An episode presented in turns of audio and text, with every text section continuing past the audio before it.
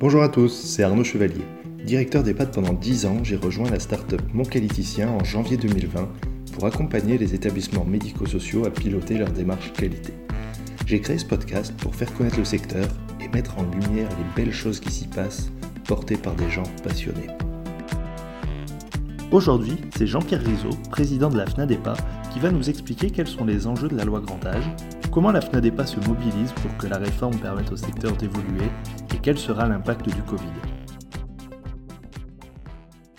Bonjour Arnaud, merci de, m'inviter à, intervenir avec toi. Euh, d'abord, te, dire que je parle effectivement de ma place de, président de la FNADEPA, qui est la Fédération nationale des associations de directeurs d'établissements et de services aux personnes âgées, fédération que j'ai l'honneur de présider depuis deux ans et qui euh, réunit aujourd'hui 1200 directeurs, directrices euh, en France, euh, directeurs, directrices d'EHPAD, de résidence autonomie, de quelques résidences services seniors et de services à domicile, plus quelques, quelques plateformes de répit, Maya, etc., de, structures qui sont. Euh, donc aujourd'hui, avec une organisation de notre, de notre FNADEPA qui est extrêmement décentralisée, puisqu'elle intervient sur plus de 70 départements en France et qu'elle regroupe aujourd'hui 32 fédérations, 32 associations départementales et régionales qui portent toutes, avec leurs adhérents, euh, c'est 1200 adhérents, des positions politiques locales, régionales et nationales.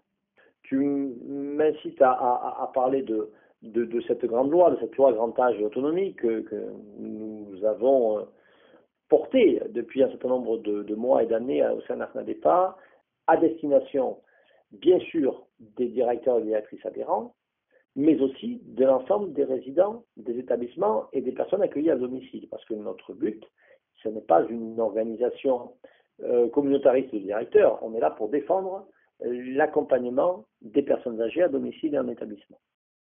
La question aujourd'hui de, quels moyens euh, sont donnés aux établissements aux services accompagnant et accueillant des, nos aînés, ça date pas d'hier. Et que sans doute que, même si c'était bien avant, mais euh, souvenons-nous de la canicule de 2003, ça avait abouti à véritablement des actions de financement massives avec des plans, des plans Alzheimer, je pense notamment, je pense au plan grand âge, euh, je pense à des, investissements forts qui ont permis, depuis 2003, donc presque 20 ans, d'améliorer véritablement les conditions d'accueil de nos aînés en établissement. En fait, euh, la canicule, ça a été un électrochoc. Oui, la canicule a été un électrochoc à la fois pour le grand public, pour les, pour les décideurs également, et, nous avons pu, dans ce cadre-là, par ce biais-là, euh, exiger, demander euh, véritablement euh, des, améliorations de ces établissements. Je me souviens, et toi aussi, de cette époque avant 2003, où finalement, on avait encore beaucoup d'établissements qui accueillaient 2, 3, 4 résidents par chambre. Oui, ça, ça paraît inconcevable aujourd'hui. Totalement inconcevable aujourd'hui, parce que évidemment totalement inadapté aux attentes et aux besoins de nos aînés, de ceux qui ont 85, 88 ans, 90 ans aujourd'hui, et encore moins, tu le sais, et on le sait bien, à ceux qui auront 85, 88, 90 ans dans 30 ans. Ouais. Au fur et à mesure, des moyens ont été mis en œuvre pour euh, accompagner mieux. Et en même temps, toujours ces moyens, on s'en rend compte, sont en deçà des attentes et des besoins. Parce que la population aujourd'hui qui est accueillie dans nos EHPAD, elle est évidemment très différente de celle que moi j'ai connue à l'époque où j'étais directeur d'une maison de retraite en 1995 en Auvergne, et où les résidents avaient 65 ans en moyenne, hmm. et où ils étaient parfaitement valides, et où simplement ils ne voulaient pas être seuls à leur maison et ils préféraient venir euh, chercher de la convivialité et de la vie collective dans un établissement. Et donc, euh, au fil du temps, la FNADEPA, comme d'autres bien sûr, mais la FNADEPA a milité, a œuvré pour adapter les moyens. Aujourd'hui, euh, beaucoup plus récemment que 2003, on sait qu'il y a trois textes, euh, notamment qui sont assez fondateurs de ce que doit être la transformation de ce modèle, de ce que doit être la loi grand âge et autonomie. Le rapport Libo, d'abord, qui a un peu plus d'un an. Euh, le rapport ensuite de Myriam El Khomri sur la dimension valorisation, reconnaissance des métiers, qui a été finalement un rapport qui est directement issu du rapport Libo parce qu'il est un des morceaux du rapport Libo. Et puis le rapport d'Audrey Dufeu-Schubert qui est, elle, euh, a travaillé autour de la représentation du grand âge euh, dans notre société, les notions d'agisme, etc. Aujourd'hui, tout est posé, Arnaud. Ça veut dire que dans les constats et dans les préconisations, tout est posé. Tout est posé pour faire une loi ambitieuse. Alors, la loi, d'autant que la loi, elle avait été promise pour fin 2019. Absolument. Tu as raison de le rappeler. C'est quelque chose, c'est un engagement fort du président de la République et du gouvernement. Ça avait été, c'est un engagement qui a été porté très largement par la ministre de la Santé de l'époque, Agnès Buzyn, euh, et que même l'épidémie du Covid, celle que nous vivons, cette période très singulière et, particulièrement euh, euh, traumatisante pour chacun d'entre nous, notamment pour les plus aînés d'entre nous, ne, ne, remet pas en cause.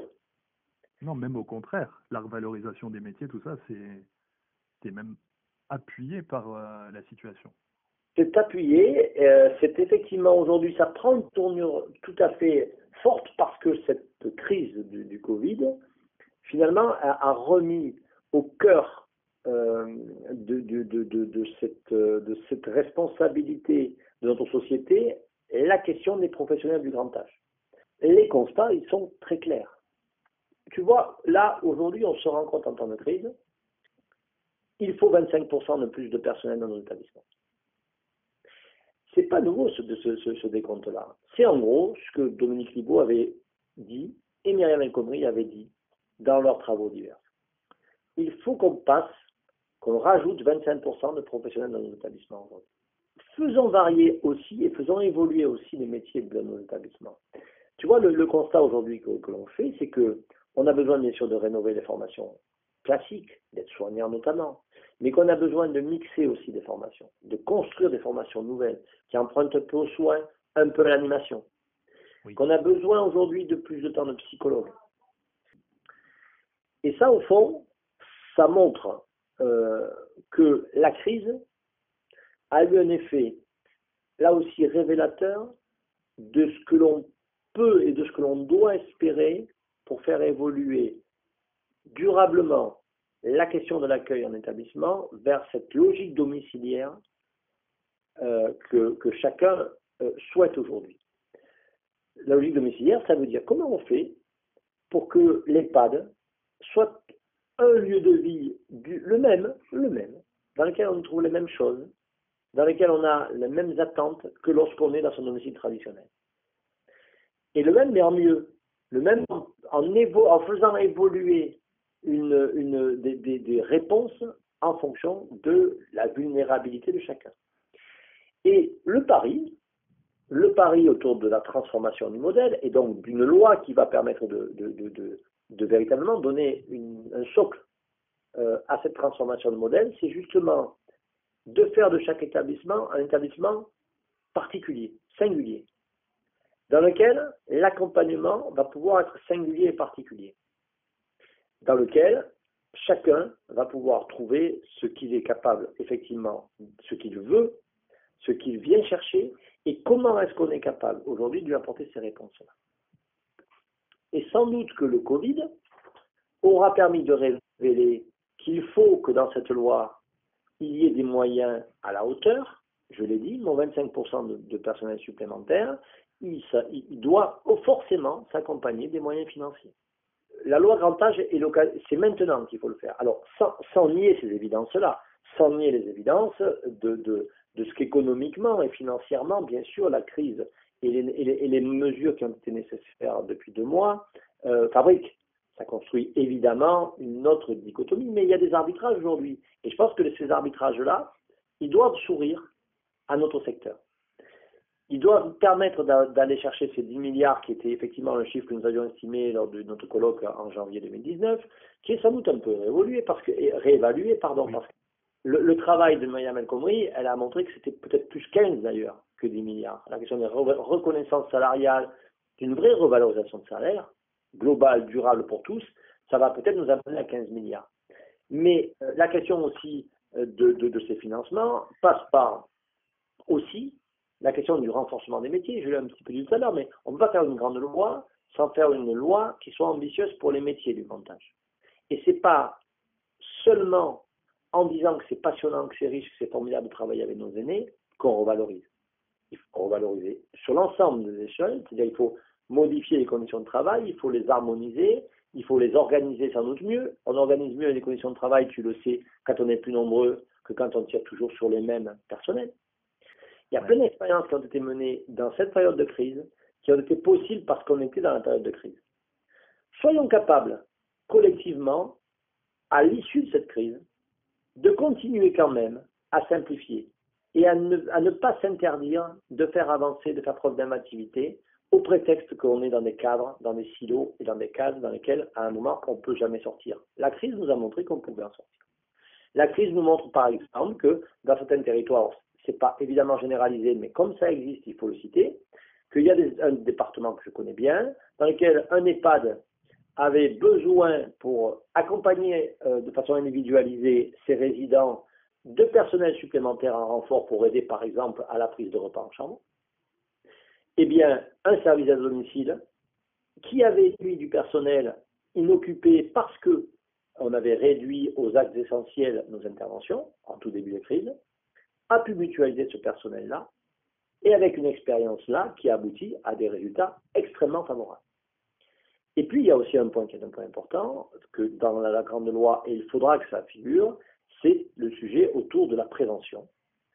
La prévention, c'est un axe aujourd'hui extrêmement important et on le voit finalement dans cette période de crise aussi. Nos établissements ont fait de la prévention et continuent à faire de la prévention. Et on en fait tous les jours. On en fait bien sûr par des, gestes barrières, par l'application d'un certain nombre de choses. C'est de la prévention tout ça. Valorisons-le. Soyons capables dans la, loi de grand âge et autonomie, celle que nous, espérons, euh, de valoriser.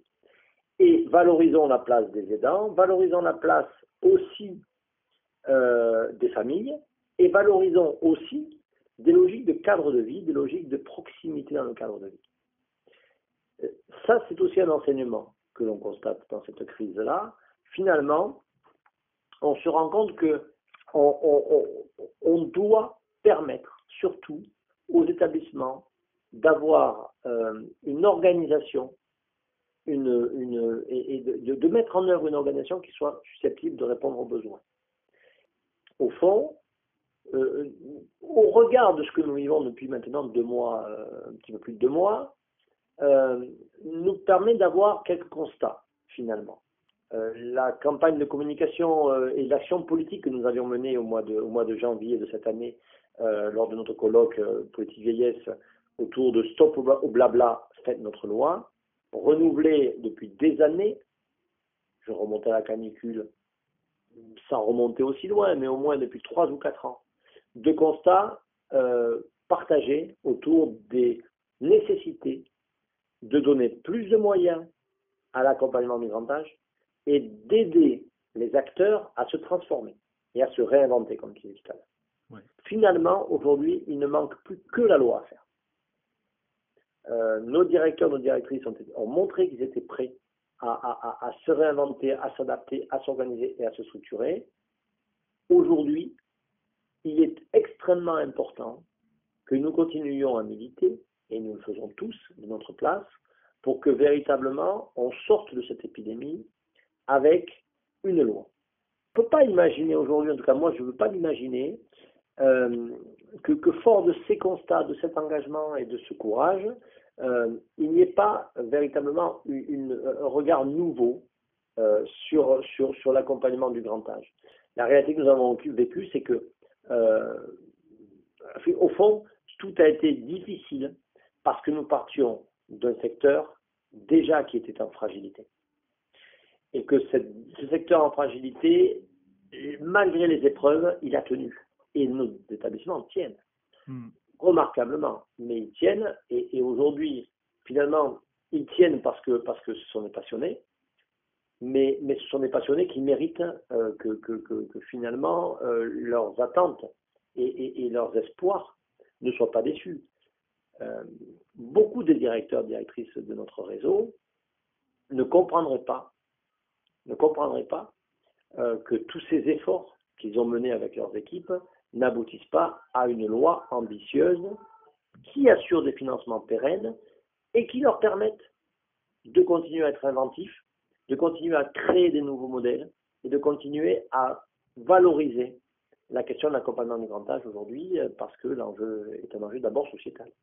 Tout à fait. Donc il faut qu'on soit optimiste, se dire qu'aujourd'hui, les EHPAD, tout le secteur de la santé, en fait, est vraiment sous le feu des, des projecteurs et de l'attention à la fois du, du grand public, l'attention médiatique, et, euh, et qu'on ne peut pas imaginer qu'une fois que la crise soit passée, euh, on, ça ne change rien par rapport à ce qui se passait avant. Je ne m'imagine pas. Restons donc optimistes, mais mobilisés. J'espère que ce podcast vous a plu. N'hésitez pas à vous abonner et à bientôt sur le podcast des établissements médico-sociaux.